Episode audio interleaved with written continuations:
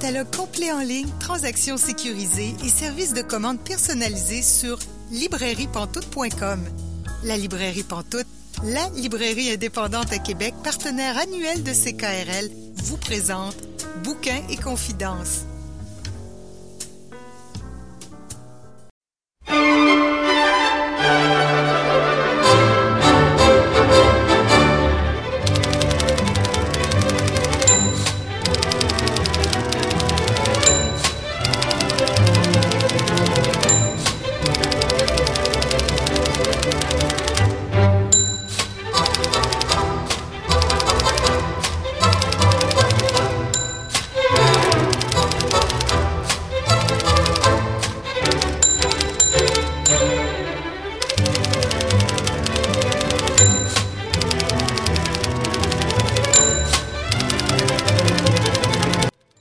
Bonjour et bienvenue à Bouquin Confidence, Julie Collin au micro pour vous accompagner pour la prochaine heure et demie. Bouquin Confidence, c'est votre rendez-vous littéraire sur les ondes de CKRL.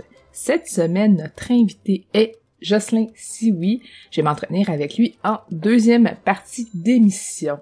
Aussi, notre chroniqueuse Célia Chalfoun nous suggère un essai graphique que j'ai beaucoup aimé. On en discute dans quelques minutes. Également, euh, notre chroniqueur Pascal Roux nous suggère de découvrir trois auteurs qu'il a eu la chance d'interviewer dans le cadre d'un balado littéraire qui a été réalisé pour Quoi le Salon du Livre des Premières Nations. Mais tout d'abord,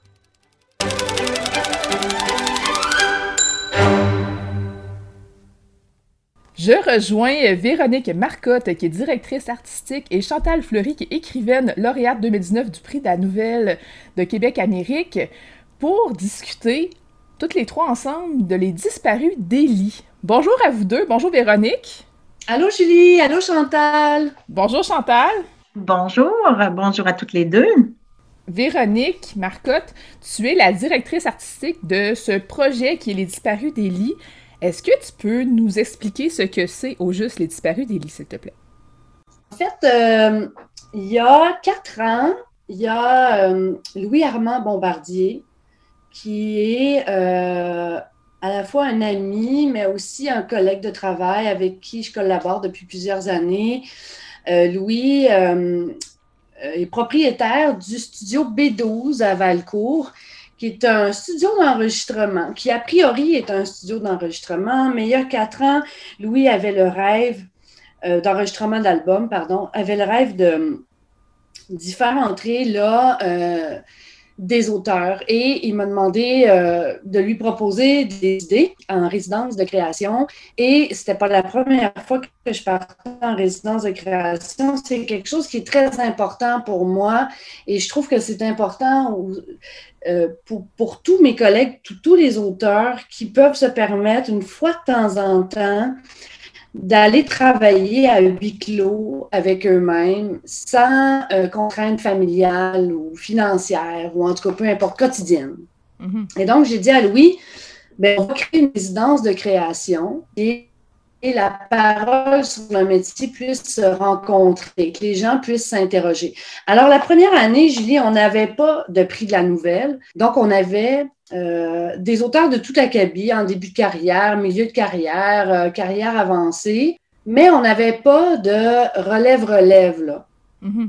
Et donc, c'est la deuxième année qu'on a décidé de créer le prix de la Nouvelle Québec-Amérique pour justement aller chercher un auteur qui n'avait pas encore publié, euh, mais qui avait le talent et ça nous permettait, nous, de rencontrer des nouveaux auteurs, puis ça permettait à la personne lauréate de passer une semaine avec des auteurs aguerris. Alors, euh, c'est comme ça que ça s'est passé. On a créé une première cohorte, sept jours. Ils ont un thème au début de la semaine avec lequel euh, ils doivent créer une nouvelle.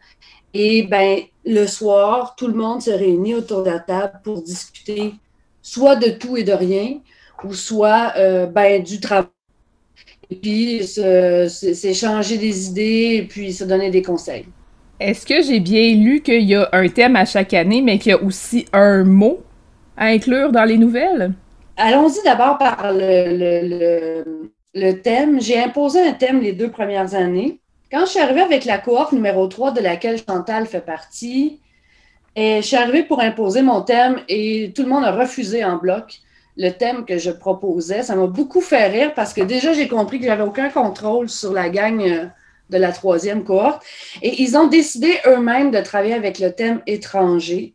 Euh, cela dit, euh, ça, c'est la première cohorte qui, un soir, avec un peu de vin, il y a Ghislain Tachereau qui a fait entendre des extraits sonores de l'animateur Gilles Proux, si je ne me trompe pas. Et quand Gilles Proux se fâchait, c'était l'un de ses patois, l'un de ses sacres.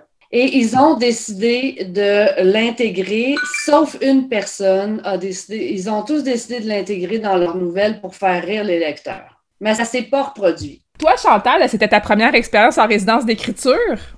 Oui, en effet. Comment tu as trouvé ça? D'abord, quand j'ai participé au concours, c'est ça qui m'attirait. Quand j'ai vu qu'est-ce que c'était le prix la résidence littéraire, j'ai dit moi, c'est ce que je veux, c'est ça que je veux. et ben, ça, c'est sûr que c'est formidable parce que tout à coup, pendant une semaine, un peu plus qu'une semaine, on est complètement euh, déconnecté de notre entourage, de nos responsabilités. De, moi, en tout cas, je l'ai vécu comme ça. Je sais qu'il y en avait qui, qui, qui avaient des petits, euh, qui avaient encore certaines contraintes et qui travaillaient euh, à distance. Mais moi, personnellement, je l'ai vu comme ça. J'ai vraiment fait que ça me plonger complètement dans cet univers. Donc, on est déconnecté de notre quotidien. On se sent euh, en même temps avec un défi à relever, mais en même temps libre. Donc, euh, c'est formidable. On est logé, nourri, on mange bien, l'endroit est beau. C'était au cœur d'un automne euh, encore chaud. C'est formidable. Puis en plus, ben, on voit les autres travailler autour de nous. Et puis le soir, autour de la table, on se retrouve et puis là, on échange sur, euh, sur le travail qui est en cours. Euh, c'est stimulant, c'est vraiment, euh, j'y repense très souvent. C'est quelque chose que j'aimerais refaire un jour. Je, pense que ce sont des, pour moi, en tout cas, ce sont des conditions idéales pour écrire. Avoir en même temps le petit stress de, que quelqu'un t'attend au bout du, au bout, là, tu sais, il faut que tu produises quelque chose, d'avoir un petit peu cette obligation-là qui, le stress qui te stimule, et en même temps avoir de la paix parce que c'est tellement grand cette maison qu'on peut s'isoler euh, et avoir la paix pour écrire. Et en même temps, côtoyer des gens qui sont dans le même, euh, comment dire, dans la même aventure. Alors, euh, c'est formidable. Véronique, toi, tu es directrice artistique du projet. Tu n'écris pas pendant ces neuf jours-là. Quel est ton rôle concrètement pendant les neuf jours? Étant donné que c'est un work in progress, euh, mon rôle a beaucoup changé. Je lis la première année. Ben, d'abord, généralement, je fais, euh, je, choisis les, auteurs invités, je choisis le thème, euh, je participe aussi à tout ce qui est promotion. Mais moi, j'ai un petit, une passion qu'à cuisiner tous les soirs.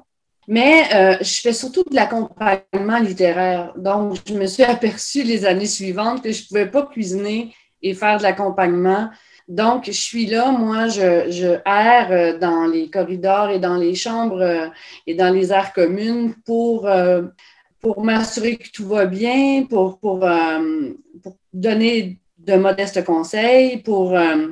je fais vraiment de l'accompagnement littéraire, donc donner mon avis, proposer des, des solutions à peut-être des nœuds ou, une structure de pensée différente. Euh, et, je suis aussi là pour euh, rencontrer ces gens-là, bien manger, boire du vin et euh, faire ces rencontres qui sont très riches. J'imagine que au bout des neuf semaines, l'idée c'est d'avoir une nouvelle qui est complète, mais pas une, nouvelle qui est finale. Chantal, comment tu as trouvé ça, le processus après la résidence? Ah, c'est euh, ben, au début, j'avais un peu euh, peur de devoir écrire, de devoir euh, disons, rendre un produit, un produit terminé, un produit fini à la fin de la semaine, mais rapidement, Véronique nous a rassuré, elle dit non, non, on, va, on a quand même encore du temps pour retravailler parce que moi, je, je considère que je suis quelqu'un de très lent. Enfin, il faut que je lise et relise. Je laisse reposer, je relis, je recorrige. Donc, euh, ça a duré comme ça pendant les quelques mois. La, retraite, c'est octobre, novembre. En décembre, Euh, je me souviens plus là. Novembre, décembre, on a rendu, euh, on a rendu la nouvelle. Donc, c'est le fun parce que ça te permet, c'est comme, comme après un voyage, quand tu continues tes photos, puis un petit album, et puis tu continues à voyager, tu continues à être sur l'élan provoqué par, euh, par toute cette aventure. Donc, tu continues à écrire, tu continues à corriger, puis en même temps, tu as toutes ces images de l'endroit, de, de l'expérience qui te reviennent en tête. Oui, j'ai beaucoup aimé l'après. Et puis, euh, même là, dernièrement, il s'était passé pas mal de temps. Et puis, tout à coup, il y a l'apparition. Donc, ça nous fait encore une fois revivre. Euh, on a une page Facebook, Les Disparus d'Élie, puis on revoit des photos de nos, collègues d'écriture, puis ça nous fait revivre encore une fois tout ça. Oui, parce que concrètement, c'était l'an dernier, en fait l'automne 2019, qu'a eu lieu la résidence d'écriture à laquelle tu as participé, Chantal, la troisième année. Donc, il y a déjà un an à peu près qui s'est écoulé euh, depuis euh, ce moment-là. Est-ce qu'il y a une quatrième saison qui est prévue? Ben là, en fait, pour le moment, je t'avoue, j'ose pas parce que euh, euh j'ai pas envie qu'il se passe comme l'année passée et que je suis obligée d'annuler. Donc, euh, je regarde attentivement évoluer la situation et euh, on, va, on va prendre une décision, Louis Herman et moi, dans les prochaines semaines. Cela dit, ben, moi, en, parallèle des disparus d'Élie, je continue à organiser des, des, plus petites euh, résidences. C'est une autre formule, c'est d'autres choses. J'en ai en janvier. Je ne sais pas. là, on tergiverse en ce moment à savoir si on va faire un quatrième disparu délit. Parce que c'est sûr que de réunir neuf personnes en temps de COVID, c'est pas évident. À mon avis, ça va être terminé en septembre, mais pour le moment, on bouge pas. Je, ben, écoute, je le souhaite, euh, je souhaite que ça continue. Puis je souhaite à d'autres euh, personnes comme moi qui n'ont pas publié, qui aient la chance de, vivre cette aventure-là, de traverser le processus. Euh, ça casse la glace, euh, ça nous met en contact avec, euh, avec des gens du monde de la littérature, ça nous... c'est vraiment, et je me répète, et j'assume, c'est vraiment formidable. Ben, écoute, moi, je vais rajouter juste en terminant, Julie, que c'est huit excellents textes. ben là, on en a, mon Dieu, on en a tellement avec les trois tomes, mais le dernier, Les disparus d'Élie étrangers, qui est signé par Émilie Dubreuil, Chantal Fleury, Alexandre Gilbert, Laurence Goff, Alain Labonté, Tristan Malavoie, Aiko Solovskin. Ça, c'est une nouveauté. Aiko provient de la Belgique. Et Alexandre Soublière, c'est des bons textes. Euh, et on sent l'espèce de fraternité qui est, qui est, qui est venue au monde à travers la résidence. On le sent dans les textes. Euh, fait que ça fait, ça fait énormément de bien de lire tout ça. Beaucoup de talents, en effet, beaucoup de talents euh, dans ce recueil, beaucoup de talents de gens qui viennent euh, d'horizons très différents. Il y a quand même quelque chose, il y a quand même une, euh, je dirais, une texture. Il y a quelque chose qu'on peut retrouver comme fil d'une nouvelle à l'autre. Alors, ben, je vous souhaite une bonne lecture.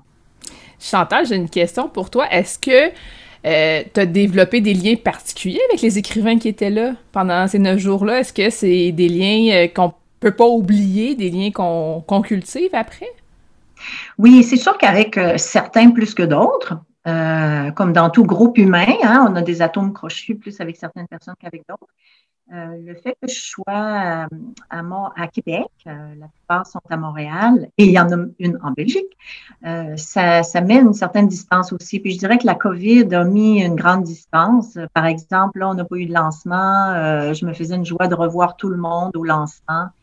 on est en contact à travers les réseaux sociaux, là, mais ça, ça c'est une petite déception. Disons, je pourrais dire que cette déception de ne pas avoir vécu en personne un lancement et de ne pas les avoir revus. Mais oui, on a gardé, euh, oui, j'ai gardé. Euh, Véronique euh, devient ma coach littéraire. J'en suis très heureuse.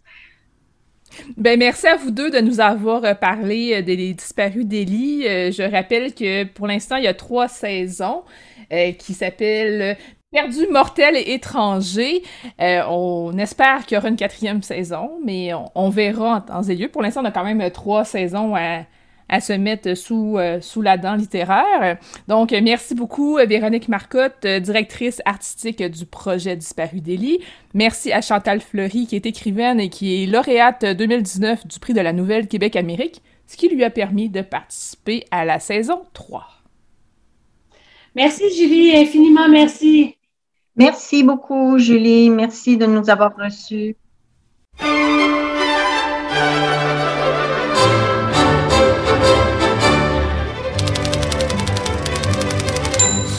Vous êtes bien à Bouquin Confidence, Julie Collin au micro. Et là, je rejoins notre chroniqueuse Célia Chalfoun. Bonjour Célia. Bonjour Julie. Cette semaine, tu nous suggères le livre Comment les paradis fiscaux ont ruiné mon petit déjeuner. Oui, c'est écrit par François Sanson Dunlop et c'est le premier livre qui est sorti chez Éco-Société dans la collection Ricochet. Et on avait déjà parlé du deuxième titre qui est sorti euh, chez Ricochet cet été, qui est Comment et pourquoi je suis devenue végane, euh, qu'on avait tous les deux euh, beaucoup aimé. Mm-hmm. Et je pense que celui-là, toi et moi, on l'a aussi beaucoup aimé. Oui, j'ai lu Comment les paradis fiscaux ont venu mon petit déjeuner? J'ai lu ça l'année passée probablement là, quelque part en 2019, puis ça a été vraiment un, coup de cœur absolu. Ben, c'est comme ça que je le décrirais aussi, ça a été vraiment un coup de cœur pour moi. Autant dire que euh, les paradis fiscaux, c'est pas quelque chose auquel je pense beaucoup au jour le jour. Et je pense que c'est vraiment l'approche qu'il a pris dans le, livre, c'est de parler de, de cette problématique-là à des gens qui n'en sont pas vraiment conscients ou en tout cas qui en sont peu conscients et qui aimeraient ça en apprendre plus sur le sujet.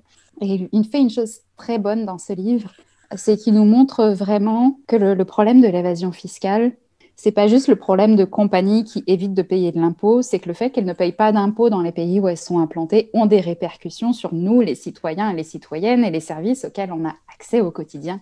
Et il y a notamment plusieurs scènes vraiment très drôles dans les livres parce que euh, c'est vraiment un auteur plein d'humour euh, où il attend un autobus qui ne vient jamais, un autobus qui passe comme euh, peut-être une ou deux fois par heure, qui est tout le temps en retard. Et puis, euh, je crois qu'on le voit même jamais, ce bus-là, fait qu'on se demande s'il vient à un moment donné. Et il illustre ces scènes-là. Euh, je vais lire un petit extrait euh, avec un, passage du livre d'Alain Deneau, un philosophe qui s'est beaucoup intéressé à la question des paradis fiscaux. Et c'est dans son livre Une escroquerie légalisée. Les manques à gagner dans le trésor public occasionnés par le recours aux paradis fiscaux explique en grande partie les plans d'austérité. Et ces paradis fiscaux n'existent que par les décisions de gouvernements officiellement en manque de moyens. Le public en subit les conséquences de plein fouet. C'est ainsi que lorsqu'on attend 40 minutes un autobus à moins 20 degrés, c'est à cause des paradis fiscaux. Et ça, ça se trouve à la page 10 du, livre, de, cet essai euh, graphique. Et ça met, je trouve, vraiment bien l'ambiance euh, du livre et on, sait vraiment euh, de, quoi, de quoi on va parler. Et pour être plus précise, c'est un essai qui évoque le parcours de l'auteur, euh, mi-fictionnel, mi-réel, parce qu'il me semble que, c'est vraiment une démarche que François Sanson Dunlop a, fait lui-même, une démarche pour cesser d'encourager de, et de collaborer à ces systèmes d'évasion fiscale. Et donc l'auteur, ou en tout cas le, personnage qui est, mis, euh, qui est mis en lumière dans ce livre, se dit, ça suffit, je suis tanné là, à partir des jours d'aujourd'hui, je cesse de mettre mon pied dans leur beurre. Et alors commence tout un parcours qui consiste à consommer ou à vivre d'une manière qui empêche de donner aux compagnies euh, qui ont recours aux paradis fiscaux. Et puis, euh, euh, dès le premier jour, les ennuis commencent parce que il se fait livrer un nouveau couteau pour remplacer son couteau qui a été fabriqué en Chine. Il est très fier de son nouveau couteau local, fait par un artisan qu'il a fait bien attention de ne pas acheter sur Amazon jusqu'à ce que sa blonde lui dise mais il a été livré par FedEx, ce, couteau-là. Puis FedEx, c'est une des grosses compagnies mm. qui évite euh, de payer ses impôts partout où elle est implantée. Notamment, euh, euh, je crois que c'était dans, les, dans la, la fuite LuxLeaks que ça a été prouvé que FedEx, 99,75% de ses revenus ne sont pas taxés. Autant dire 100%. Ah, et puis, il y a plein d'exemples comme ça. Mettons, il y a le cas de Ikea et il y a le cas de Apple, Apple qui, a évité de payer 128 milliards d'impôts. Hein. Puis, j'ai pas remarqué au début quand je l'ai lu euh, à la page 35, moi j'ai lu 128 millions. puis la blonde du personnage insiste à un moment, elle dit pas millions, hein, milliards, 128 milliards, qui sont, euh, pour ainsi dire, partis en fumée pour, euh, mm. pour les impôts dans les, euh, dans les pays où Apple était implanté. Il y a plein d'exemples comme ça, vraiment bien illustrés. C'est fait avec pédagogie, c'est fait avec humour, c'est fait avec simplicité, ce qui fait que même si on ne connaît pas grand-chose à ça comme moi, c'est vraiment justement l'introduction parfaite à ces problématiques. Et ça nous laisse plein de, plein de questions, ce qui est une bonne chose, en se disant Wow, je savais pas que. Ben, je savais dans un sens que c'était aussi massif. Et en même temps, d'une certaine manière, j'avais jamais pris conscience de la gravité que ça avait en fait sur, sur nos vies à nous, sur la, vie de nos pays, de nos gouvernements, euh, et puis des gens qui travaillent pour ces compagnies aussi, qui eux, en général, payent leurs impôts comme du monde, et pas les compagnies. On prend le cas par exemple de euh, Uber, les chauffeurs Uber, lui, euh, eux, ils payent leurs impôts comme du monde. Bah, ils les payent. Mhm. Ils n'utilisent pas les paradis fiscaux, mais la compagnie, elle, oui, par exemple. C'est vraiment, vraiment euh, un, livre très intéressant. Il y a beaucoup de, citations de Alain Deneau. Et j'avais vu dans une, dans une entrevue que François Sanson Dunlop disait justement que son but avec ce livre-là, c'était d'introduire les gens à l'œuvre d'Alain Deneau pour, euh, pour se plonger vraiment euh, plus longuement et plus en détail dans la question des paradis fiscaux.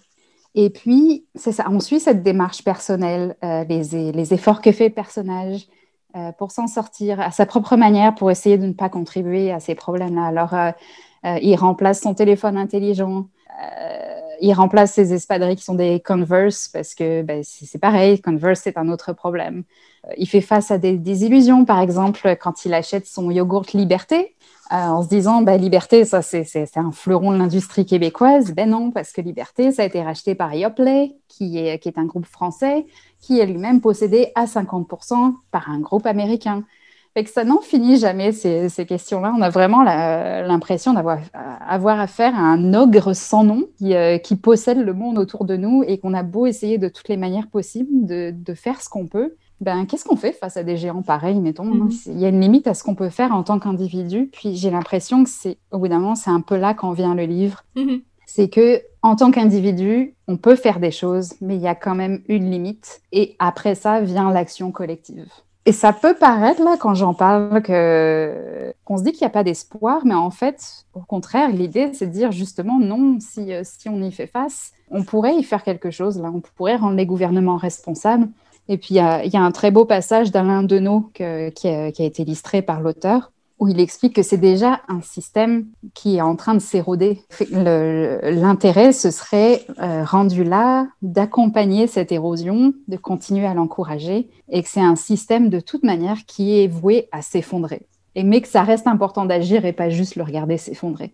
Mmh. C'est ça, un livre qui parle à la fois de la responsabilité de l'individu, mais aussi du gouvernement, des populations, des citoyens, et aussi des pays, parce que l'auteur parle beaucoup de ces compagnies qui ont recours aux paradis fiscaux, mais il parle aussi des pays qui encouragent ce système-là et qui créent des paradis fiscaux, notamment ben, le Canada. Euh, c'est évoqué à peu près euh, dans, les pages, je crois, 118, 119, 120, pour, pour ceux qui voudraient passer directement à ces pages-là. Mais ça explique vraiment comment le Canada a créé des réglementations qui permettent à certaines compagnies, notamment dans le secteur euh, euh, minier, d'éviter de payer leurs mmh. impôts comme du monde. Ce qui fait que le Canada attire pas moins de 75% des sociétés minières de la planète parce que avec la création de fiducies de revenus transfrontalières, ça permet à ces sociétés, donc que ce soit le secteur minier, pétrolier ou gazier, d'éviter tout impôt sur les revenus qu'elles réalisent à l'étranger c'est pas juste les compagnies qui font en sorte de, contourner les gouvernements, les gouvernements activement aussi font en mm, sorte mm, mm. d'aider les compagnies à éviter ces réglementations. Puis qui derrière en souffre, ben, c'est les, euh, structures publiques à, laquelle euh, auxquelles on pourrait avoir accès, qui nous sont déniées ben, parce que l'argent ne va nulle part. En tout cas, il reste chez les compagnies euh, en question. Moi, j'ai vraiment fermé ce livre en me disant, OK, je ne suis toujours pas une experte sur la question, puis je ne pense pas qu'un jour je me considérerais experte sur la question, mais ça m'a permis de me rendre compte que je n'ai pas besoin d'une expertise pour me faire une idée de ces problématiques-là et pour peut-être agir à mon propre mhm. niveau. Fait que je, trouve vraiment le pari réussi, qui est de, nous aider à prendre conscience euh, de ces choses-là.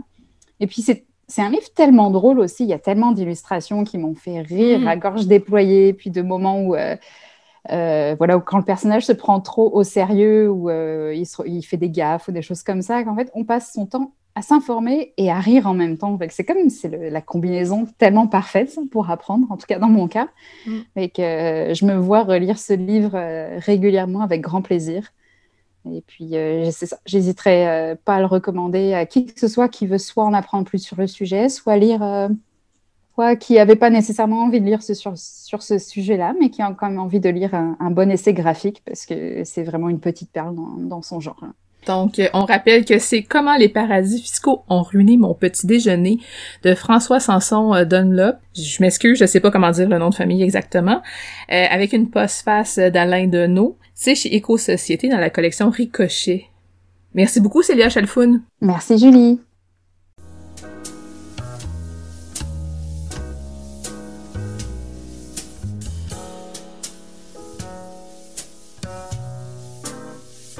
Catalogue complet en ligne, transactions sécurisées et services de commande personnalisés sur librairiepantoute.com. La librairie Pantoute, la librairie indépendante à Québec, partenaire annuel de CKRL, vous présente Bouquins et confidences.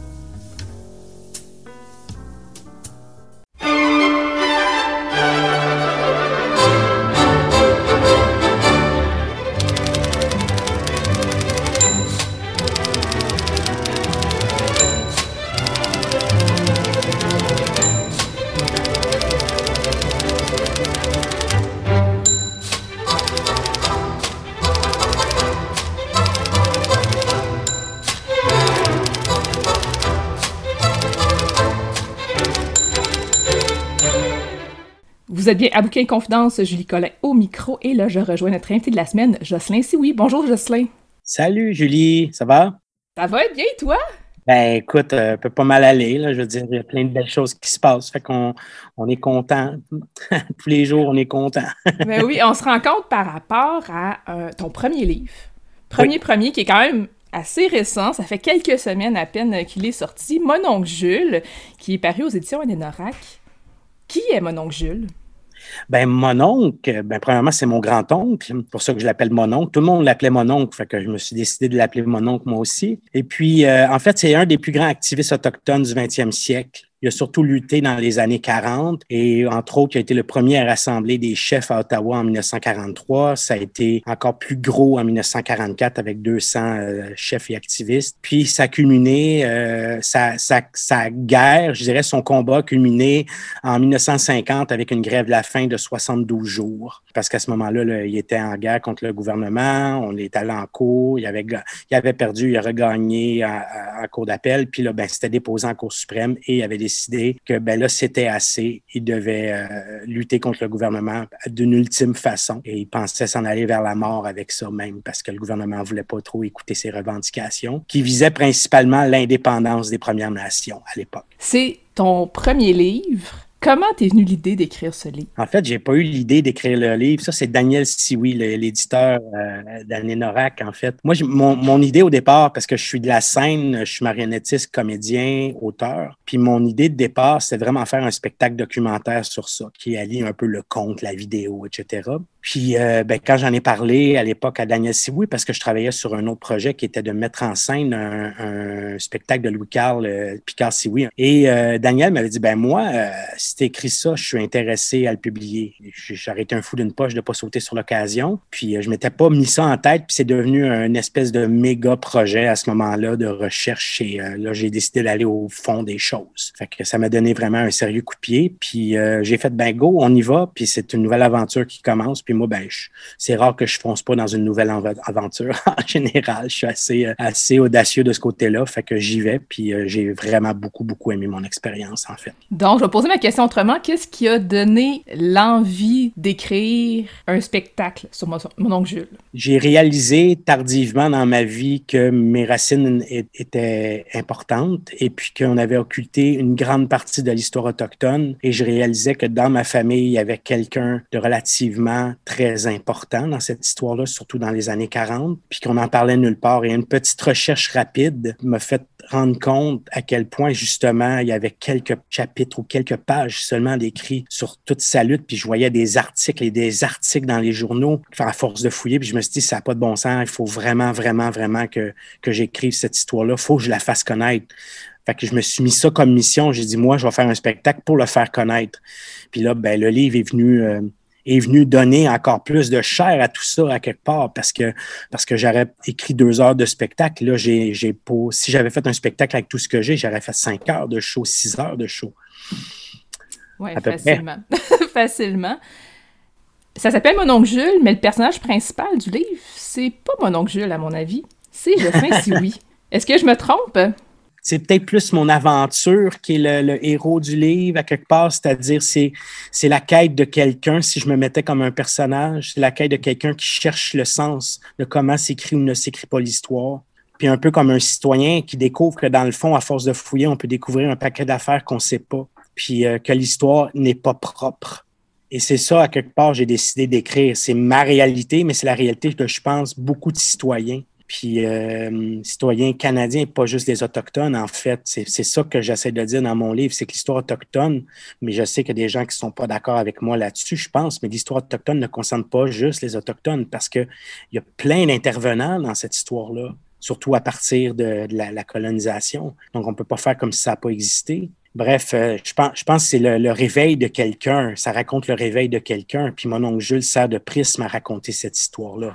Je crois que Anaïs Barbeau-Lavalette a eu une certaine influence dans la rédaction, dans l'idée de, rédiger un spectacle et ou un livre. Peux-tu nous en parler, s'il te plaît? C'est assez simple, en fait. Je lisais son livre, La femme qui fuit, euh, puis je, je, suis tombé sur ces pages-là, cette page-là, en fait, ces deux pages-là, à la page 175, qui parlait que sa grand-mère avait milité pour que Je suis oui soit libéré. Fait que quand j'ai lu ça, ça c'est à l'époque juste avant sa grève la faim, procès de 1949. Puis là, j'ai lu ça, puis j'ai eu comme un, coup de fouet à quelque part. Puis là, j'ai fouillé, puis j'ai appelé mes parents qui, ont qui avaient une caisse d'archives de, qui appartenait à mon oncle Jules sur son combat, tout ce qui restait de lui, en fait. Puis je me suis mis à fouiller là-dedans, puis là, à me dire, OK, là, il y a vraiment quoi raconter. Puis ce qui était formidable, en fait, c'est ce coup de fouette-là de, Anaïs ben, est complètement en écho avec l'histoire parce que c'est les automatismes eux-mêmes qui en parlent. Fait que là, je me suis dit, tout ça est lié. Eux, ils étaient pour une indépendance nationale. Mon oncle était pour une indépendance nationale. Donc, tout ça est lié. Et là, j'ai compris que cette histoire-là est liée. On peut pas faire autrement. faut la raconter. C'est pas, euh, c'est pas un truc qui est, qui est séparé chacun dans son coin. C'est quelque chose qui est, qui est interrelié.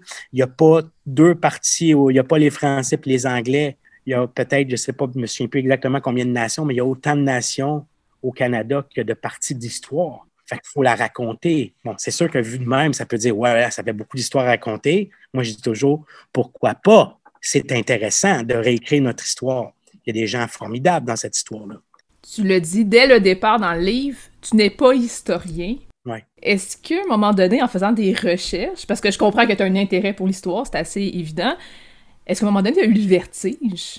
À voir tout ce que mon oncle Jules avait fait, puis comment tu peux en faire un livre, justement, quelque chose qui est construit, qui est digeste aussi, qui, qui fait pas peur au lecteur? Est-ce qu'à un moment donné, tu as, eu comme une espèce de vertige par rapport à la construction du hmm. livre? C'est une très bonne question. J'ai eu des moments, c'est sûr, d'énormes doutes. Premièrement, d'imposture. Est-ce que moi, je peux faire cette chose-là? Je ne suis pas un historien, mais aussi, je parle de la réserve. J'ai jamais vécu sa réserve. Il y a beaucoup de questions qui deviennent quand tu écris. Mais la posture que je prends, très, très personnelle, je pense, me libère un peu de bain des pressions. Je m'amuse. On sent que je m'amuse. Puis c'est vrai que je me suis amusé beaucoup en écrivant ça, mais en me disant toujours, ouais, OK, il faut que je fasse attention à ce que je dis. Il y a des trucs qui peuvent avoir un écho négatif chez certaines personnes. Il y a, des gens qui peuvent me dire pour qui il se prend. Fait que j'essaie de un petit peu m'absoudre de, tout ça. Euh, mais oui, j'ai eu des moments où j'ai dit OK, c'est considérable. Est-ce que j'ai est-ce que j'ai tout ce qu'il faut pour raconter cette histoire-là? Mais finalement, je peux être un excellent conteur puis pas être un historien. Puis d'ailleurs, il y en a plusieurs qui creusent. Puis après, ben, je pense que l'histoire peut l'histoire que je raconte peut toujours être un petit peu euh, modifier en temps et lieu. Je peux très bien, moi, par exemple, dans mon spectacle, rectifier le tir si je me suis Mhm. trompé sur des événements. Et je le dis, je suis prêt à le faire. Je suis pas. euh, En fait, ce que je trouve prétentieux, c'est l'inverse. Puis j'ai souvent lu des histoires tellement ancrées dans la vérité que euh, moi, je veux pas jouer ce jeu-là parce que la vérité n'est pas absolue. Fait qu'on peut toujours jouer avec tout ça, surtout d'un point de vue de l'histoire, parce que c'est toujours un point de vue qu'on a sur l'histoire. Puis on le sait maintenant beaucoup plus qu'avant. Faut, faut permettre à ces points de vue-là de naître, puis après ça, de coller ces points de vue-là, puis essayer de se faire nous-mêmes aussi un point de vue sur l'histoire. Je reviens sur La femme qui fuit, qui est un roman où Anaïs se met un peu en scène, mais pas tant que ça. Dans le sens qu'il y a quand même une grande partie euh, euh, romancée. Elle a retracé l'histoire de sa grand-mère grâce à des détectives privés, puis tout plein de, recherches, mais ça reste qu'il y a une grande partie de l'histoire qui est romancée parce qu'elle elle était pas là. Elle le savait pas exactement. Pourquoi toi, t'es allé plus du côté essai que du côté romanesque? Est-ce qu'il y a eu une décision à un moment donné ou ça a été assez naturel?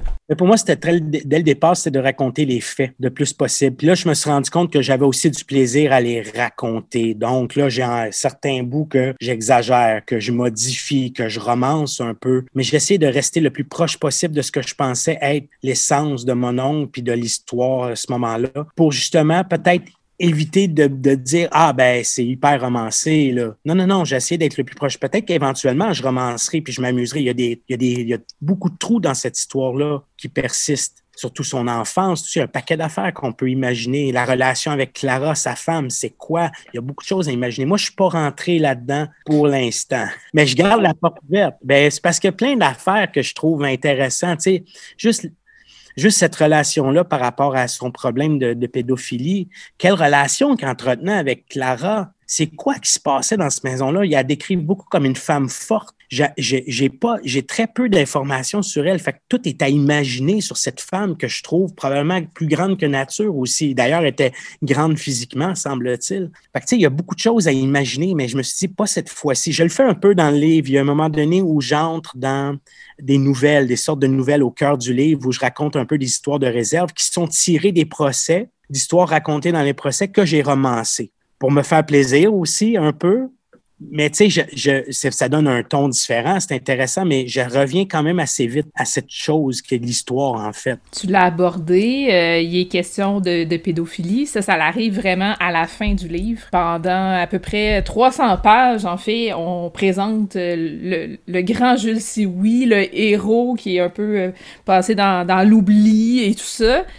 C'est quelque chose que tu as découvert sur le tard dans tes recherches, je crois. J'ai presque toujours su qu'il y avait une histoire de procès, puis j'avais dans cette boîte-là euh, les enquêtes préliminaires où mon oncle se défend seul et où il remet complètement tout en cause cette affaire-là dans le salon de Barbier, comment ça s'est passé. Juste ça, ça pourrait faire aussi un excellent film. Je me suis toujours tenu à la position de la famille. C'est comme j'avais pas de preuve à l'époque que c'était pas un coup monté, je maintenais cette position-là. Puis quand mon ami Camille m'a dit Ouais, ben, tu sais, c'est rare que c'est rare que des accusations comme ça sont portées sans fondement. Puis là, je me suis dit, ouais, il y avait quand même cinq petits gars. Je dis, c'est bien beau essayer de faire un coup monté à cinq petits gars, c'est compliqué, là. Tu sais, des enfants en bas âge, des adolescents, tu sais, tu peux pas manipuler tout le monde, c'est pas vrai, là, j'y crois pas. Fait que là je, là, je me suis mis à changer un peu mon idée en tombant sur cet article-là le 23 mai 2019 où j'ai lu cet article où il disait qu'il était accusé, qu'il avait été en appel, puis qu'il était accusé. Puis là, en fait, c'est comme si oui, j'ai été j'ai eu un choc profond, mais parce que peut-être que je voulais pas y croire. Il y a toujours cette affaire-là où on, on aime mieux croire, je le dis, on aime mieux être conspirationniste ou croire à, à, croire à des conspirations que de croire à, à l'inadmissible. Tu sais, mm -hmm. je veux dire, de croire à une certaine vérité qui est plutôt crue puis de croire un complot que tout le monde est contre lui parce qu'il parlait beaucoup, puis que là, on voulait le faire taire. Wow, ça, c'est une histoire incroyable. Mais tu sais, je pense que les choses sont juste simplement nommées dans le sens que, ben, c'est ça qui est arrivé. Après ça, quand je ramène ça à l'histoire, c'est qu'on pourrait raconter l'histoire de quartier, puis on se rendrait compte que cet homme-là était croche. Puis on peut raconter des histoires de beaucoup d'hommes. On a parlé celle d'Amherst, puis Amherst qui a donné des couvertures. Tu sais, l'histoire est sale. Johnny McDonald, tu sais, je veux dire, l'histoire est sale. Est-ce qu'elle vaut pas la peine d'être racontée? Non, moi, je pense qu'il faut parler de l'histoire de Johnny McDonald parce que c'était quelqu'un qui avait du cran puis qui avait du front tout le tour de la tête. Juste pour ça, on doit en parler parce que c'est le fondateur d'un pays. Mais après, faut aussi dire comment il s'est pris pour fonder le Canada. Fait que c'est ça, en fait, c'est comme un métaphorique. L'histoire de mon oncle Jules est une belle métaphore de c'est quoi l'histoire, puis de quelle façon on décide ou non de la raconter. Fait que je me suis dit, ben, il faut que je la raconte, j'ai pas d'autre choix. Et on m'a même poussé à le faire ici aux écuries. Olivier Ducas qui me dit, euh, t'as pas le choix, faut que tu la racontes. Me suis assis avec, puis j'étais dans une hésitation profonde après avoir lu ça. Il dit, non, non, t'as pas le choix, c'est trop actuel, c'est trop intéressant, c'est trop ça qu'il faut dire. Fait que là, il a fallu que j'imagine la façon de l'écrire dans le livre et de l'amener. Puis je pensais que ce serait très, très difficile à écrire. Et finalement, la dernière partie du livre s'est écrit en quelques heures. Ça coulait de, de, en fait. C'était peut-être la partie du livre que j'ai le plus de facilité à écrire. Étrangement, on dirait que mon esprit s'était préparé à écrire cette partie-là et à se libérer de me donner une rédemption à moi-même, en fait, en écrivant ça. Tantôt, on a dit qu'au départ, c'était une idée de spectacle. Mais le livre est sorti avant le spectacle. Oui. Euh, à quoi on peut s'attendre comme spectacle au juste? Le, le, livre devait sortir à peu près en même temps que le spectacle parce que le spectacle devait avoir lieu là, en ce mm. moment, où je suis en résidence aux écuries en ce moment. Et puis donc, la, la, vie a fait en sorte que le spectacle est, reporté. Puis je suis bien content parce que ça me permet de travailler à fond sur un paquet de trucs. Donc, ce à quoi on peut s'attendre, euh, il y a de la projection vidéo dans le spectacle. L'histoire est concentrée davantage sur celle de mon oncle Jules. Donc, tous les activistes dont je, je nomme dans le livre sont pas tellement présents ou pas du tout dans le spectacle. Même ma tante Clara, euh, j'ai fait des choix difficiles ou pour une raison que ça me tente pas d'avoir quatre heures de spectacle. Là, je suis un spectacle qui tourne autour de deux heures. Euh, donc, c'est ça. Donc, il y a un peu de marionnette aussi, de la, ce qu'on appelle du micro-cinéma, c'est-à-dire j'utilise une caméra pour rentrer dans certains univers qui sont créés dans des boîtes d'archives. Euh, là, je te donne des beaux scoops. J'ai plein de boîtes d'archives. Puis donc, il y a une conception sonore qui accompagne tout ça, bien sûr. On est proche du conte beaucoup plus que, que de, de, de, la, euh, de relater des faits historiques euh, plus drables. Je dirais, on est vraiment dans, dans, dans l'évocation. Puis des fois, je me tais pour laisser parler les images. J'essayais de faire de la place aux images. Donc, il y a de la vidéo à certains moments qui, par exemple, explique l'histoire du Canada ou de la réserve de Wendake ou des 40 arpents que je relate dans le livre en quelques pages. Mais là, c'est la vidéo qui le fait. Euh, donc, ça me permet d'aller dans des endroits que moi, j'affectionne particulièrement depuis des années. Donc, la vidéo, la marionnette. Puis là, ben, nouvellement, le conte en fait. Donc, je raconte cette histoire-là. C'est du théâtre, mais c'est très proche parfois de l'esprit du conte. Fait un peu comme le livre, en fait. Hein? Le livre est métissé, ben, mon spectacle l'est. C'est ça. C'est moi, ça, le métissage artistique. Fait que je, vais là-dedans. Est-ce que, depuis la sortie du livre, qui est quand même assez récente, on le rappelle, est-ce que tu as eu des commentaires de certaines personnes qui l'ont lu? Ouais, puis euh, je suis étonné du positif qui entoure le livre. Je, je... Tu sais, c'est quelque chose avec lequel tu peux pas t'attendre, tu l'écris dans ton bar. Là, à un moment donné, tu le fais lire à Sylvie Nicolas qui, était en charge de la, première lecture, puis qui me dit au combien qu'elle a aimé ça. Ben, je dis, OK, elle aime ça, elle. Après ça, tu le mm. donnes à quelqu'un d'autre, puis là, tu te rends compte que les gens commencent à le lire, puis qu'ils aiment ça. Puis là, ben, tu te ramasses que ben, tu as des bonnes critiques. Puis les gens, fait tu sais, je, je, je, suis agréablement surpris. Puis les, ce, qui ce qui me touche, c'est à quel point les gens disent, puis pas, pas les Autochtones, les gens qui sont allochtones me disent à quel point ils sont heureux que l'histoire autochtone leur soit racontée, qu'il y a beaucoup de choses qu'ils ne connaissaient pas. Puis ça, ça ne m'étonne pas parce que moi, m'intéressant à l'histoire, j'ai découvert tellement de choses que je me suis dit, ben, en le racontant le plus simple possible dans un livre, il y a des gens qui vont en prendre des choses, c'est sûr. Fait que ça, je suis content, mais aussi de la façon dont on reçoit le côté personnel du livre, le, c'est ça, le ludisme, l'humour, euh, les, les, coup d'éclat parfois, le côté touchant, tout ça, tout ce que j'essaie de faire ressortir passe très bien, je pense. Tout ça me rend très, très, très heureux, en fait, parce qu'on ne sait pas quand c'est la première fois que tu écris un livre, tu sais pas comment les gens vont percevoir ton humour par euh, la lecture. Ça, l'humour, hein, c'est quelque chose de. C'est à double tranchant. Ça peut être drôle ou pas drôle. Puis bon, c'est pas drôle tout le temps, mais il y a des moments où je pense que c'est comique. Puis moi, sur scène, c'est facile. Je peux jouer avec la comédie. Une phrase qui est pas drôle peut le devenir, mais dans un texte, c'est pas évident. Donc, en ce moment, je, je, je touche juste bois, mais j'espère que ça va continuer. À date, c'est très beau là, ce qui se passe autour du livre. Là. Il sans que ça soit un débordement de toutes parts, c'est juste assez pour me c'est comme avoir des câlins à tous les jours parce que j'ai pas eu de lancement, on voit pas le monde, mais à tous les jours, je reçois quelqu'un qui, me, montre le livre sur une photo, il est allé acheter le livre, puis après ça, j'ai une série de commentaires sur le livre, des gens que je connaisse pas qui vont dire des trucs, puis que là, je constate que les gens aiment ça. Fait que c'est ouais, c'est beau. Au-delà des commentaires euh, positifs euh, que tu reçois par rapport à, la lecture des gens, est-ce que tu as reçu des informations complémentaires qui pourraient en faire en sorte qu'éventuellement, il pourrait avoir une mise à jour de ce livre-là? Pour l'instant, il y a des pistes de trucs, mais pas, pas, pas tant en ce moment. J'ai pas eu c'est ce que j'espère, en fait. C'est une affaire que j'espère recevoir. Je lance des perches à un moment donné dans le livre. si quelqu'un a le discours de mon oncle Jules quand il est au procès, s'il existe à quelque part, ce deux heures de plaidoyer-là, de plaidoirie, ben je le veux. il y a des trucs que, je souhaite. Il y a des trucs que j'ai pas eu le temps de faire. Puis, la pandémie a arrêter un peu mon élan. C'est d'aller voir les gens dans les réserves qui ont connu les gens qui ont participé au mouvement. Je pense à, à la famille Commanda, de William Commanda. Je parle à, bon, j'ai rencontré déjà Mark, Mark Curtness, j'ai eu la chance de la voir avant qu'elle mhm. décède. Euh, il y a des gens comme ça, donc là, c'est la fille de Gabrielle Curtness. Il y a des gens, je peux aller dans le coin de Sept-Îles ou Bercy, pour aller voir s'il y a des gens qui connaissent les Michel Vachon qui ont qui ont participé. Puis Thérèse Vachon, c'était qui cette femme-là qui écrivait le français que son père, son frère lui disait les mots à dire pour écrire à des lettres qu'elle écrivait à ma tante Clara. Tu sais, il y a plein de personnes comme ça qui m'intriguent mais que, que j'ai pas pu aller voir. Fait qu'à un moment donné, je me dis, puis c'est prochainement, je pense, je vais essayer de creuser un peu, peut-être personnellement, peut-être pour en faire autre chose, parce que la résistance était là. Puis ces gens-là aussi ont été des héros dans leur, dans leur réserve, dans leur, dans leur coin. Ils étaient porteurs d'espoir à cette époque-là c'est ça. Il y a des choses que j'ai pas eu le temps de faire, mais je pense qu'éventuellement, les gens viennent toujours me dire un truc. Il y a des choses que je sais déjà, en général. Il y a des trucs qui touchent beaucoup à l'affect, je dirais, des gens qui ont vu mon oncle leur parler à la maison, par exemple, ou qui mm-hmm. allaient le voir. Mais pour l'instant, ça déborde pas beaucoup le cadre que j'ai déjà exploré ou des histoires que je connais pas déjà. Fait que, mais ça va venir, je suis sûr. Puis j'imagine que le fait, à m'amener de se dire, ben ça, je l'ai pas exploré, euh, c'est de se mettre une limite aussi, parce que sinon, c'est un livre qui aurait pu faire 700 euh, pages, j'imagine. là. Si à un moment donné, on explore toutes, toutes, toutes, toutes les pistes, euh, ça peut être facile de se perdre, puis de jamais mettre un terme à ce livre-là pour le publier aussi. J'imagine que ça peut être un exercice qui est sans fin aussi, là, à force de faire des découvertes. Tout le monde a quelque chose à raconter. Je veux dire, j'aurais, fait, j'aurais pu faire le tour de la réserve. Puis, à mon grand regret, j'ai pas rencontré Max Gros-Louis qui vient de décéder. Tu sais, je, je, je m'étais dit, faut que je le rencontre, faut que je le rencontre, faut que j'aille parler parce que lui avait un point de vue particulier sur mon nom que certains membres de sa famille n'ont pas. J'ai manqué une occasion, tu sais. Puis quand on parle de ça, de la mémoire, des, des musées fragiles, puis à chaque fois que je vois qu'il y a une perte comme ça, je ah, je me mords les doigts, je là.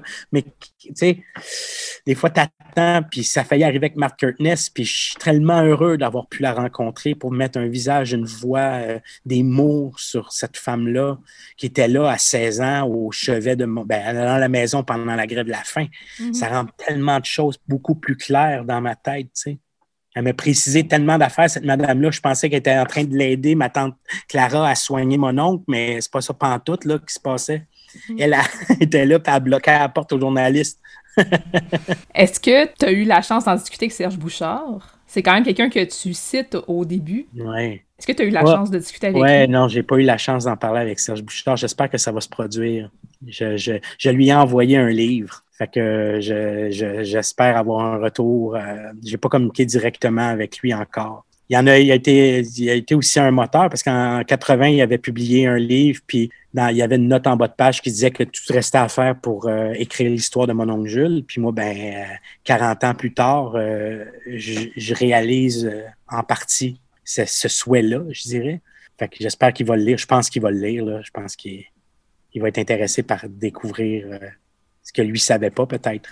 Tu as dit au début euh, de notre entretien que tu as mis en scène Chronique de Kitschke de Louis-Carl Picard-Sioui qui est devenu Bienvenue à Kitschke. Est-ce que cette expérience-là t'aide à mettre en scène mon oncle Jules?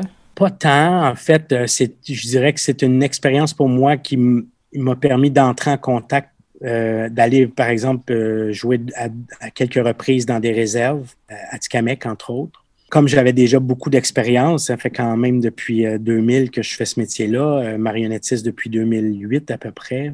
Donc, j'ai créé beaucoup de spectacles. Fait que c'est plus dans la lignée de ce que j'ai fait. Donc, c'est plus mon expérience qui m'a aidé à créer ce que j'ai fait avec euh, Louis Carl, puis d'imaginer un peu comment mettre en scène son spectacle. Parce que je me disais, le fait qu'un livre, on peut pas tout traduire sur scène, puis d'apprendre à faire des choix comme ça, peut-être que de partir du livre, ça fait en sorte qu'il y a certains choix qu'on doit faire. On se dit, Ouais, ça, j'avais déjà essayé, puis c'est pas une bonne idée, tu sais. J'aime mieux y aller de cette façon-là. Ouais, j'avoue que de ce sens-là, oui, parce que pour Louis Carl, ce que j'ai choisi de faire, c'est de m'attarder plus à la vie de village, puis de laisser tomber la, politique, d'aller chercher plus des, trucs au niveau du senti qu'au niveau de la politique. Et euh, parce qu'il y a beaucoup d'aspects dans, dans, dans ces nouvelles. Puis, euh, puis c'est un peu ce que j'ai fait avec mon oncle. J'ai décidé d'abandonner des choses pour me concentrer sur mon oncle. Fait en ce sens-là, oui, euh, il y, a, y, a, des similarités.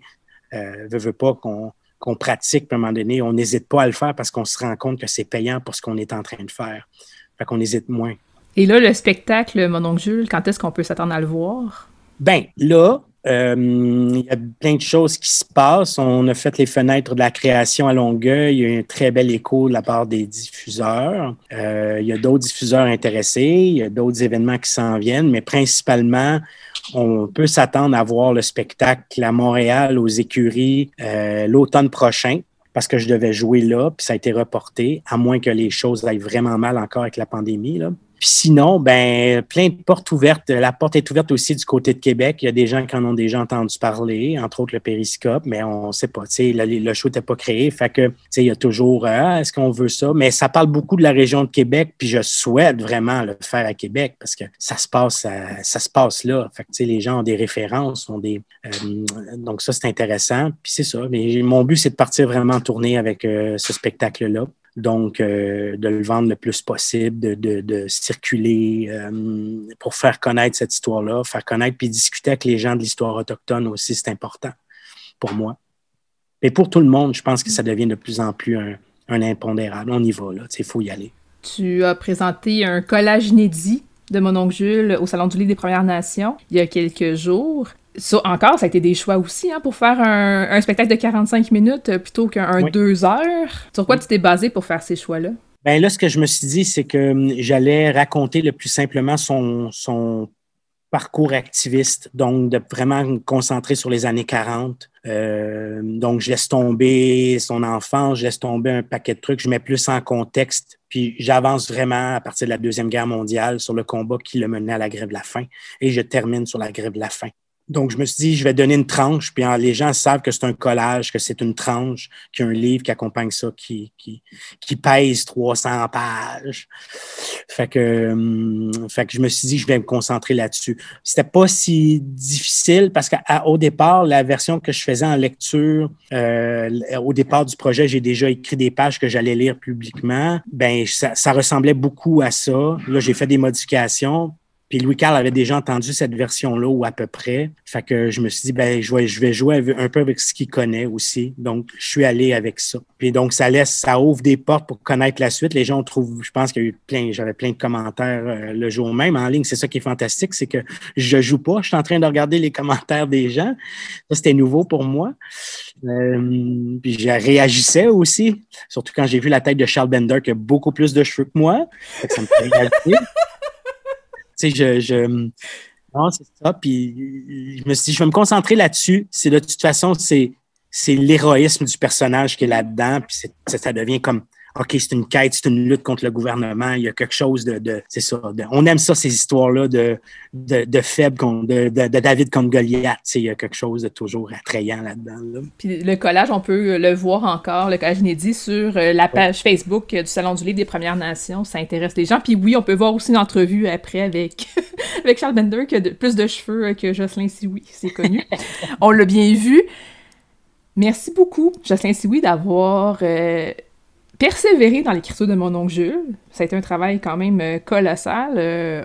merci beaucoup d'avoir persévéré là-dedans, de nous avoir offert ce livre-là, cette tranche d'histoire que plusieurs d'entre nous euh, ignorions.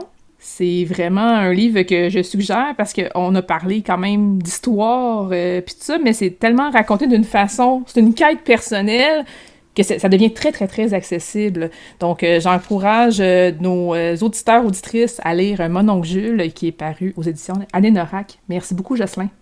Ben, ça fait plaisir. Merci à toi, Julie.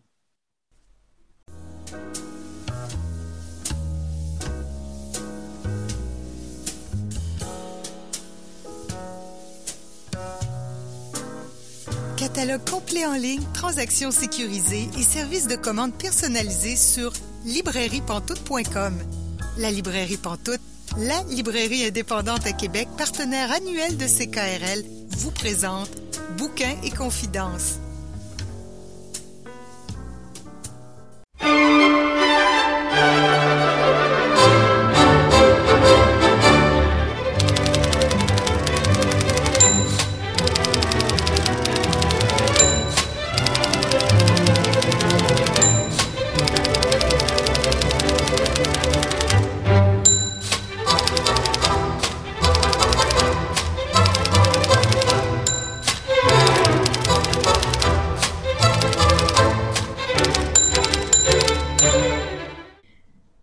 Vous êtes bien à Bouquin Confidence, Julie Collin au micro, et là je rejoins notre chroniqueur Pascal Rowe. Bonjour Pascal. Bonjour Julie. Cette semaine, tu nous parles de trois auteurs que tu as eu la chance de découvrir cet automne. Oui, euh, je vais vous parler de trois auteurs autochtones que je n'avais jamais lus précédemment. Et avant de dire quels sont ces trois auteurs autochtones, je vais préciser dans quel cadre je les ai découverts et euh, comment. Donc, tu avais reçu euh, il y a quelques semaines euh, Louis-Carl Picard-Sioui pour parler de Quayatonk, le 9e Salon du Livre des Premières Nations, qui a eu lieu du 24 au 29 novembre euh, dernier. Et c'était une édition entièrement virtuelle. Et donc, j'ai eu la chance de réaliser et animer un des épisodes des balados littéraires pour le salon. Et le sujet était la bispiritualité dans les littératures autochtones. Et donc, à cette occasion, je me suis entretenu avec Diane Obom-Sawin, qui publie des bandes dessinées euh, sous le pseudonyme de Obom. J'ai rencontré également Shane Michael et euh, Daryl MacLeod. Donc, c'était vraiment trois auteurs que je découvrais. Euh, Shane Michael, c'est un auteur tout nouveau, entre guillemets, tout nouveau dans le sens qu'il vient de sortir son tout premier recueil de poésie. Et Darren MacLeod, c'est aussi son premier ouvrage, qui est un ouvrage autobiographique, euh, qui, a été publié en 2018 en anglais, qui a gagné le prix du gouverneur général, rien que ça, et qui a été traduit en 2020 euh, euh, chez VLB. Mais avant de continuer, je voulais dire aussi que toi aussi, tu as eu un épisode, tu as réalisé et animé un épisode pour euh, Kwayatonk. Oui, tout à fait. C'est un épisode sur la transmission. C'était avec Yolande Okia-Picard, Joséphine Bacon et Jean Sioui. Et c'est une expérience assez extraordinaire à vous. J'avoue, tout à fait. C'est un, privilège. C'était énormément de, boulot, évidemment, à réaliser, mais quel privilège. Oui. Et donc, euh, il faut préciser que, évidemment, ces balados, ces épisodes de balado sont disponibles toujours et pour un grand nombre de temps, je ne sais pas combien de temps, probablement au moins un an, sur le site euh, de Kwayatonk. Je pense qu'on peut taper dans la barre, euh, si on ne sait pas écrire Kwayatonk, euh, on peut taper dans la barre littératures-autochtones.com et ça nous amène directement au site, c'est ça? Exactement, avec ou sans S, ça fonctionne. Donc, de mon côté, la bispiritualité, qui est un terme peut-être pas tant connu ou qui, disons, qui est connu, mais euh, qui, a encore beaucoup de mystère. C'est un terme qui est utilisé mais chez, chez, les autochtones, mais pas chez tous les autochtones, pour parler euh, des diverses identités sexuelles et diverses identités de genre euh, parmi les autochtones. Et donc, les trois auteurs, euh, Shane Michael, Daryl MacLeod et Diane Obom-Sawin, sont tous les trois des personnes LGBTQ, dont euh, certaines euh, se réclament de la bispiritualité et d'autres non. Je ne vous dirai pas qui, il vous devrez aller écouter le podcast Hein, quand même, euh, qui dure euh, une heure, euh, une heure dix, je pense, pour cet épisode-là. Donc, je vais commencer avec Diane Obom-Sawin, donc qui publie sous le pseudonyme de Obom de la bande dessinée essentiellement à loi de Cravant, qui est une maison d'édition absolument superbe avec des, ouvrages toujours de grande qualité, de magnifiques objets. je ne sais pas si tu es d'accord avec moi, mais moi je les trouve toujours absolument mm-hmm. splendides. Très d'accord. Et euh, donc, euh, elle a aussi publié donc pas mal euh, en zine et dans des maisons d'édition qui sont difficiles à trouver. Donc, malheureusement, ce qu'on trouve le plus facilement, c'est quand même ce qu'elle a publié le plus récemment à Loi de Cravant. Donc, par exemple, Plus tard, Pink Mimi Drink, et également Caspar, qui est, qui est basé sur le personnage d'orphelin le plus connu quasiment de toute l'histoire, Caspar Hauser, euh, au 19e siècle, qui est apparu un petit peu euh, de nulle part et qui a suscité beaucoup, beaucoup d'interrogations, de polémiques, où on pensait qu'en fait, il avait été abandonné parce qu'il était de lignée monarchique et que c'était une façon d'éloigner cet orphelin. Donc c'est son histoire, son histoire tragique, qui, euh, qui est une question identitaire vraiment. Mais je vais surtout m'attarder à J'aime les filles, euh, qu'elle a publié donc à Loi de Cravant en, voyons, j'aurais dû vérifier avant, en 2019. Qu'est-ce que c'est J'aime les filles? Euh, euh, D'abord, Diana Bomsawin est une, est une auteure d'origine abénakise qui est née à Montréal, mais qui a vécu une grosse partie de son enfance et de son adolescence partagée entre le Québec et la France. Donc, elle a eu énormément de, déracinement. on en parle énormément, évidemment, dans, dans l'épisode de la balado mais elle a découvert aussi sur le tard, ou elle a accepté sur le tard son homosexualité. Et dans J'aime les filles, ce sont dix portraits de dix femmes euh, différentes, d'âges différents, d'origines différentes, qui parlent de euh, la découverte de leur homosexualité, euh, les premiers émois, les premières attirances, pas forcément les premières expériences sexuelles, parce que euh, parfois les premières attirances euh, se sont faites alors qu'elles étaient trop, très très jeunes. Donc ce sont dix portraits euh, qui sont faits sous un dessin, j'allais dire animalier. Diane Obomsawin expliquait qu'elle trouvait qu'elle n'est pas assez bonne en dessin, je trouve un petit peu drôle à dire, mais qu'elle elle a du mal à dessiner les gens, fait qu'elle avait décidé que dans, J'aime les filles, tous ces personnages auraient des têtes d'animaux. Donc des têtes de chats, de chiens, de chevaux, et ça donne une espèce de poésie euh, euh, très animiste en fait. Euh, c'est très très poétique comme, comme bande dessinée. Et un des portraits, c'est Diane, c'est son histoire à elle, et elle raconte comment elle en est venue à découvrir euh, donc son lesbianisme. C'est vraiment euh, un très bel ouvrage à découvrir. C'est, vraiment empreint de beaucoup de tendresse. J'ai vraiment adoré. J'ai lu euh, tout ce qui était disponible. Puis je vais essayer de me procurer ce qui est plus difficile à avoir sur Internet. Peut-être que j'en reparlerai à un moment donné. En tout mmh cas, c'est vraiment, c'est vraiment une, une, autrice à découvrir. Et elle ne se décrit pas vraiment comme une, une auteure de bande dessinée elle utilise plutôt le terme de poète imaginaire. C'est beau, hein? C'est intéressant, ça. C'est comme ça que son, que son éditeur, euh, à Loi de Cravant, l'a défini, et c'est vraiment euh, quelque chose qui, lui convient vraiment très bien, parce que il y a beaucoup de poésie dans ses ouvrages. Elle s'inspire énormément de ses rêves. Euh, plus tard, et, Pink Mimi Drink sont deux albums justement qui sont des rêves qu'elle a mis en images et en mots, et, ça donne des univers très, euh, très surréalistes, un petit peu absurdes, mais toujours, toujours beaucoup de poésie et beaucoup de tendresse. Donc c'est vraiment, j'allais dire, une poète imaginaire ou une autrice de bande dessinée, comme vous préférez, à découvrir. Donc euh, Diane Obom-Sawin qui publie sous le nom de Obom. Ensuite, euh, je voulais parler de Shane Michael, qui est un jeune auteur euh, de moins de 30 ans, 28-29 euh, ans, je ne me rappelle plus exactement, qui a publié son tout premier recueil de poésie aux éditions Personnage, qui est un, éditeur du Nouveau-Brunswick, un éditeur francophone. Et le recueil s'intitule Fif et sauvage.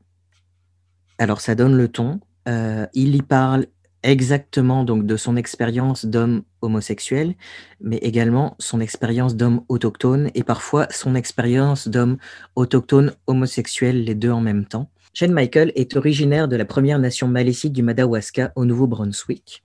Et donc, il publie euh, ce recueil Fif et Sauvage aux éditions Personnage, qui euh, a décidé de donner, euh, cet, éditeur a décidé de faire une collection pour donner voix justement à la relève euh, poétique autochtone.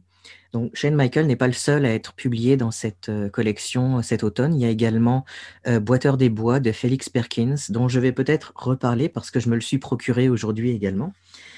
Et donc, bon, dans, le, dans le podcast, on parle évidemment beaucoup de l'expérience euh, du racisme, de l'homophobie, parfois les deux ensemble, parfois venant de l'intérieur des communautés autochtones également. Et j'avoue que la lecture de ce recueil Fiches et Sauvages est une expérience assez coup de poing. Euh, et quand on sait que l'auteur n'est venu à la littérature écrite que très récemment, parce que c'est un artiste multidisciplinaire euh, qui, euh, qui est dans le théâtre, dans la danse, donc dans la performance artistique sur scène, et donc il a commencé euh, vraiment récemment, et, c'est vraiment une écriture de l'intime. On est vraiment à l'intérieur de, pas que des problèmes, parce que je m'en voudrais de dire qu'à chaque fois qu'on parle de sujets autochtones, on parle forcément de problématiques autochtones. Je trouve ça un petit peu, euh, dommage. Mais effectivement, dans ce recueil, on parle à la fois du rapport euh, euh, à ses racines, du rapport aux autres et de l'expérience de la vie d'un jeune homme homosexuel qui a grandi au cœur d'une Première Nation, mais par rapport aussi aux non-autochtones, aux allochtones. Par contre, comme je trouve qu'il est difficile de parler d'un recueil de poésie, euh, surtout quand il est, oui, il y a une thématique, mais c'est quand même très très varié comme genre de poésie, j'aimerais en lire un ou deux. Qu'est-ce que tu en penses? J'en pense, vas-y, on t'écoute. ok, alors je vais y aller avec un poème qui s'appelle Puzzle. Avoir le dernier morceau du puzzle, faire exprès pour le perdre, attendre que quelqu'un le retrouve le rapporter et le refuser. Ça ne m'appartient pas. Continuer son chemin. Je dois vaincre les morceaux pour être plus qu'un puzzle. Je dois accepter que la guerre laisse des trous. Mon trou, devenir un souffle, un espoir, ne pas perdre son chemin. On n'existe que dans les fragments. C'est vraiment beau, c'est porteur de de sens. Euh, le recueil est, dédié à sa mère qui est, qui est décédée d'un cancer quand il avait 18 euh, ans. Et, euh, ça a été très difficile pour lui de se retrouver dans son identité complète, à la fois son identité sexuelle, mais son identité tout court. Et, on le ressent dans énormément des, des poèmes qui parsèment ce recueil. J'en lirai un deuxième qui s'appelle L'oiseau qui marche. Il était une fois un aigle qui s'était coupé les ailes.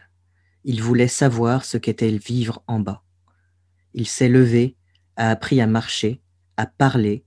Un jour, il a voulu remonter au ciel en grimpant la montagne. Il a tenté de s'envoler mais s'est écrasé. Même sans ses ailes, toujours un aigle. En bas, il continue de penser le ciel.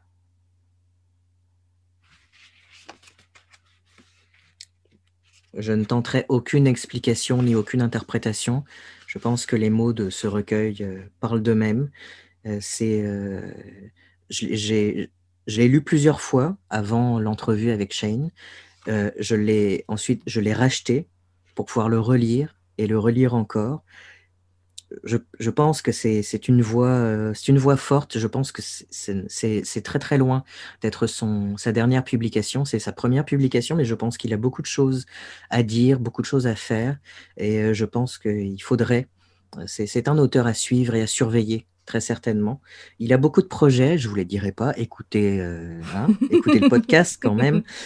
et puis, Suivez-le, je pense, il, vient de s'ouvrir une, page sur Facebook, une page d'auteur en tout cas. Euh, donc, euh, c'était Fif et Sauvage de Shane Michael aux éditions Personnage, un tout petit recueil de moins de 100 pages, mais vraiment coup de poing pour découvrir une nouvelle voie et découvrir une réalité, une réalité euh, autochtone et, et LGBT. Vraiment, vraiment très intéressant. Et le troisième euh, ouvrage, euh, j'avoue qu'il a euh, une résonance particulière pour moi. C'est Mama's Catch, une initiation cri de Daryl MacLeod aux éditions VLB, donc qui a remporté le prix littéraire du gouverneur général en 2019. Daryl MacLeod est un auteur cri du nord de l'Alberta et ce qu'il a décidé de faire dans Mama's Catch, c'est raconter le plus fidèlement possible, sans phare, de manière très crue parfois, son enfance, son adolescence, sa vie de jeune adulte, sa famille, euh, qui a vécu énormément de racisme, qui euh, a été minée par la violence, par l'alcool, sa mère qui est allée dans les pensionnats avec, avec les tantes de l'auteur également, des choses qu'elle ne pouvait pas raconter de son enfance justement, de ses pensionnats, sauf quand elle était, comment dire, quand elle avait beaucoup bu et qu'à ce moment-là, elle racontait à Dara, elle l'avait choisi pour raconter euh, son histoire, raconter son, ses origines. Il y raconte aussi des choses extrêmement, euh, extrêmement dures en rapport avec son identité homosexuelle. Euh, lui l'a su assez jeune, mais évidemment vivre en tant qu'autochtone dans les années 70. Daryl est né en 1957, donc c'est pas du tout la même réalité qu'aujourd'hui il raconte évidemment ce qu'il a, euh, ce qu'on lui a transmis, sa mère, euh, son grand-père, sa famille. Euh, il, donc il raconte ça, la découverte de son homosexualité. Il y raconte aussi son, son frère qui est devenu sa sœur et son oncle qui est devenu sa tante et la façon dont c'était extrêmement bien accepté traditionnellement par, par l'écrit il y raconte euh, malheureusement aussi les abus qu'il a, qu'il a vécu aux mains de, euh, du mari d'une de ses sœurs. Euh, tout ça est, détaillé. C'est pas, c'est, c'est pas comment dire, c'est pas du voyeurisme ni rien. Il raconte vraiment crûment ce qu'il a vécu, mais c'est aussi une façon de montrer comment il s'est sorti d'un destin qui aurait pu être dramatique qui aurait pu complètement l'écraser. C'est un ouvrage absolument euh, magnifique. J'ai été vraiment bouleversé du début à la fin. C'est splendide. Euh, Darrell MacLeod n'a euh, pas été toujours un écrivain. Il a, a fait beaucoup de métiers.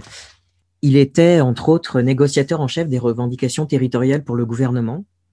Euh, il a été directeur de l'éducation et des affaires internationales à l'Assemblée des Premières Nations, directeur d'école, euh, donc enseignant. Euh, il a étudié en littérature française. C'était un anglophone et il a étudié à l'Université de la Colombie-Britannique, donc diplômé en littérature française.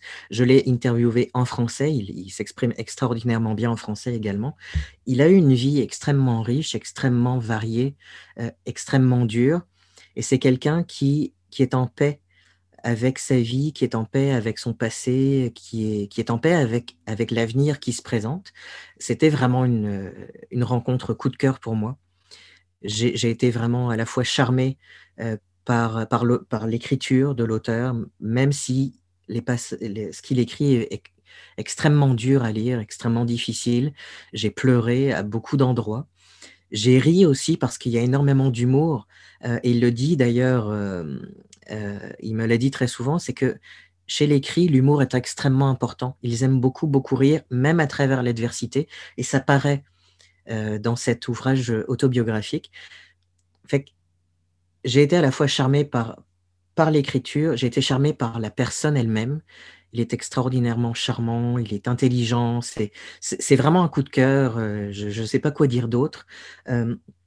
Je pourrais peut-être en lire un court passage si tu, tu es d'accord. Mais ben, je suis d'accord, vas-y. Donc c'est dans les débuts, quand il raconte que sa mère le fait descendre dans la cuisine euh, la nuit pour lui raconter sa vie, son enfance, les traditions cri, et que lui euh, ne parlait pas cri quand il était enfant. Sa mère le, lui, lui parlait. Aujourd'hui, il, parle le cri. Et donc il dit, c'est à la page 21. Je sais que je ne pourrai jamais raconter avec la magie qu'elle y met. Il parle des histoires qu'elle lui raconte. je sais que je ne pourrai jamais les raconter avec la la magie qu'elle y met. La structure de notre langue, le cri, est ancrée dans son cerveau, et elle a toujours du mal avec l'anglais. Sa façon de voir le monde est différente de ce qu'on nous enseigne à l'école. Pour elle, les pierres sont vivantes. Elle les appelle nos grands-pères. Et en cri, les marques pour je et tu font partie du verbe.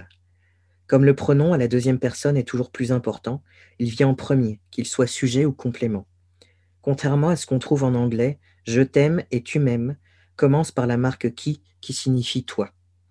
La troisième personne est divisée en deux, ce qui permet de distinguer les acteurs importants des intervenants secondaires dans une conversation. Les pronoms genrés il et elle n'existent pas en cri. Maman me l'a dit plus d'une fois en se manquant d'elle-même parce qu'elle confondait les deux. Est-ce que c'est pour ça que mon grand frère Greg et mon oncle Danny pouvaient s'habiller en fille aussi souvent sans que maman s'en préoccupe? Est-ce que c'est pour ça que mes oncles ne sont pas aussi poilus que les métis ou les blancs du coin?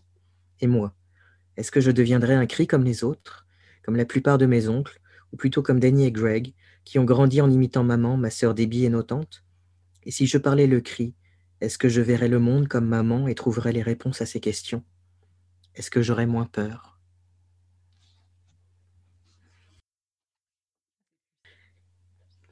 C'est super émouvant. Je lis ça, puis j'ai. Tu me vois pas, mais j'ai les larmes aux yeux. Fait que c'est. C'est un ouvrage important. Je pense que pour comprendre la vie des autochtones, c'est un sujet malheureusement qui ne cesse d'être brûlant, qui ne cesse d'être d'actualité, le racisme et l'incompréhension euh, des Blancs face euh, aux peuples autochtones. Je pense que c'est un ouvrage à lire à la fois pour comprendre donc ce que c'est que d'avoir grandi en tant qu'autochtone, ce que c'est que d'avoir grandi en tant que personne bispirituelle dans les années 70 et même aujourd'hui parce que c'est n'est pas terminé. Euh, si vous écoutez l'épisode de, du balado, euh, vous comprendrez que le travail n'est jamais terminé, qu'il y a encore énormément de choses à faire.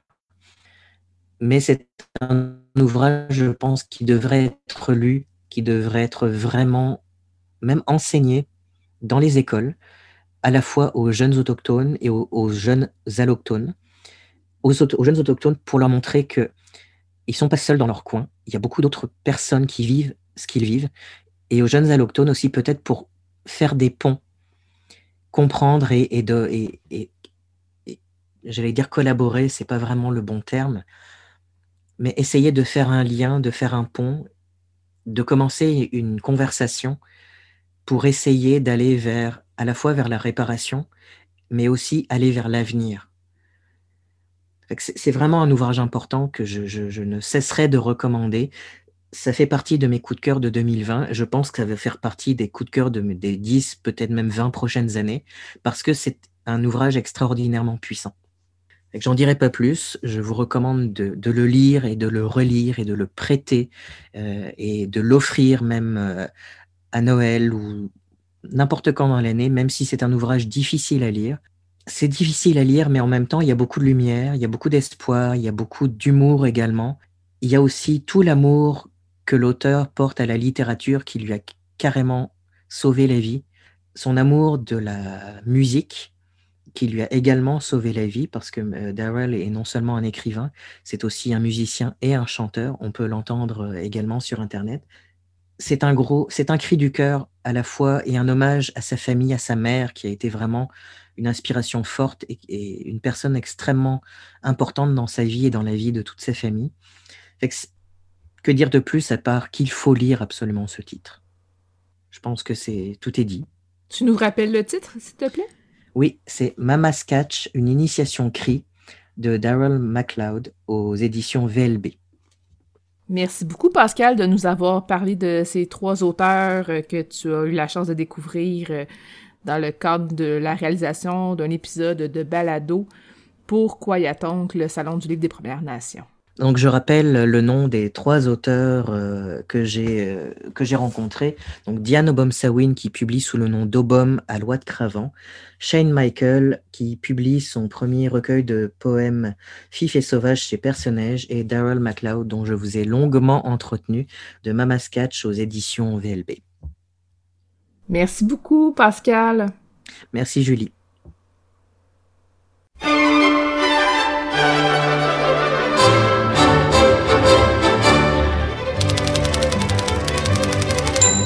C'est tout pour Bouquin Confidence cette semaine. Merci à notre invité de la semaine, Jocelyn Sioui. Je rappelle que son livre Mon oncle Jules est paru chez Norac il y a quelques semaines. On attend avec impatience le spectacle Mon oncle Jules qui sera présenté tout d'abord au Théâtre des Écuries à Montréal à l'automne 2021. Et par la suite, on peut espérer voir une tournée un peu partout.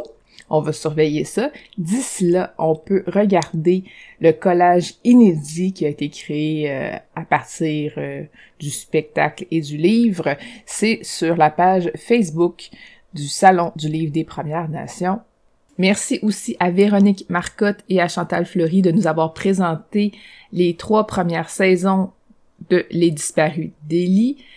C'est une série de recueils de nouvelles qui sont euh, créées chaque année dans le cadre d'une résidence d'écriture à Valcourt. Les trois ouvrages qui ont été publiés à date sont disponibles chez Québec Amérique et on se croise les doigts pour que ça revienne pour une quatrième et une cinquième et une sixième année, pourquoi pas.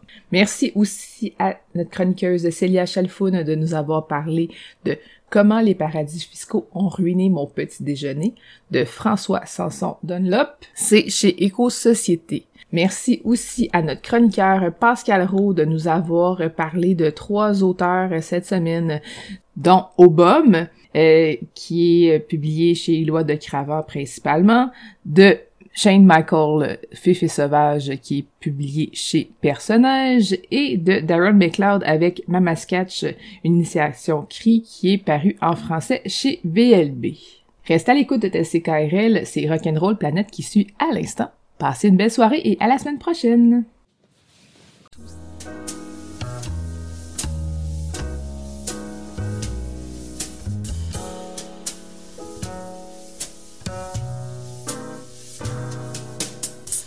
La librairie Pantoute, la librairie indépendante à Québec, partenaire annuel de CKRL, vous a présenté Bouquins et Confidences.